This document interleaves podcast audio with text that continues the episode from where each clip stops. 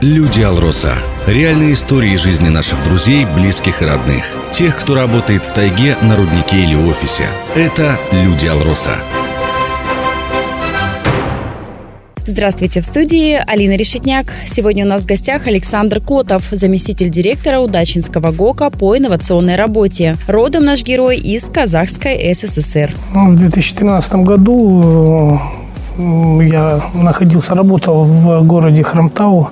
Добывали мы там хром, на другом руднике работал. Ну и приезжала делегация с Алросы. И по итогам поездки, в общем, позвали меня подобывать кимберлит на севера. Ну вот так я и оказался здесь. Это было 26 ноября, и э, было ужасно холодно.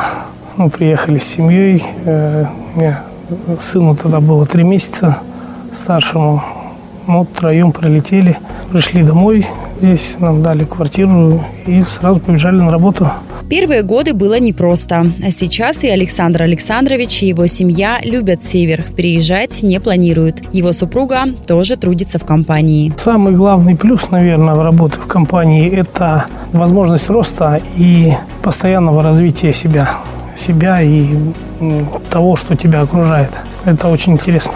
Мечты обязательно сбываются, если этого сильно хотеть, убежден наш гость. Его профессия тоже не случайно появилась в его жизни. Я вырос тоже в, шах, ну, в шахтерском горняцком городке, но тем более родился в Советском Союзе.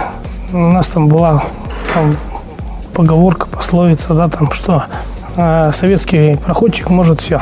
И в принципе там э, вся ребятня, она там, ну, мечтала там вырасти и пойти работать там в подземку. Ну, собственно, мечты сбываются, когда их сильно хочешь реализовать. Вот и ну, поставленная цель там ну, еще в глубоком детстве, она как бы реализована. Сейчас дальше развиваемся. Сейчас не только подземные, но и открытые горные работы смотрим. Новых инструментов э, появилось очень много. Сейчас в последнее время развиваются компьютеры, техника и все остальное. И это дает э, возможность двигаться, развиваться вперед, э, причем гигантскими шагами. Ну, надо найти просто правильное применение всем этим инструментам. Помимо работы, Александр Котов всегда находит время провести интересно свой досуг, чтобы набраться энергии и зарядиться положительными эмоциями. Ну, я собираюсь с семьей, выезжаю на природу, там, шарим шашлыки или просто там воздухом дышим, там пикники устраиваем.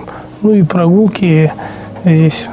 А в целом-то мы, мы здесь и живем для того, чтобы работать и работаем для того, чтобы жить. Помимо совместного времяпровождения, Александр Александрович старается уделять внимание всем членам семьи. У них дома есть главный, самый мерцающий бриллиант. Ну, у меня два сына, он же супруга. Вот четыре человека нас. Ну, один э, ну, в школе учится, и, собственно, уже взросленький, почти 10 лет, а второй родился вот в феврале. Совсем малыш. Вот сейчас мы всей семьей на нем сфокусированы самый главный герой нашей семьи. Наш герой сообщил, что планы на будущее у него большие. Подробности раскрывать не стал, но думаю, мы снова пригласим Александра Александровича в гости через несколько лет, и он нам расскажет, что уже успел осуществить. Две цели. У меня есть личный там план, личные цели есть, а, собственно, по производству определенной цели. Но цель одна – развиваться. Ее можно объединить, просто там есть разные направления. Как их достичь и все остальное. Люди Алроса. Реальные истории жизни наших друзей, близких и родных. Тех, кто работает в тайге, на руднике или офисе. Это Люди Алроса.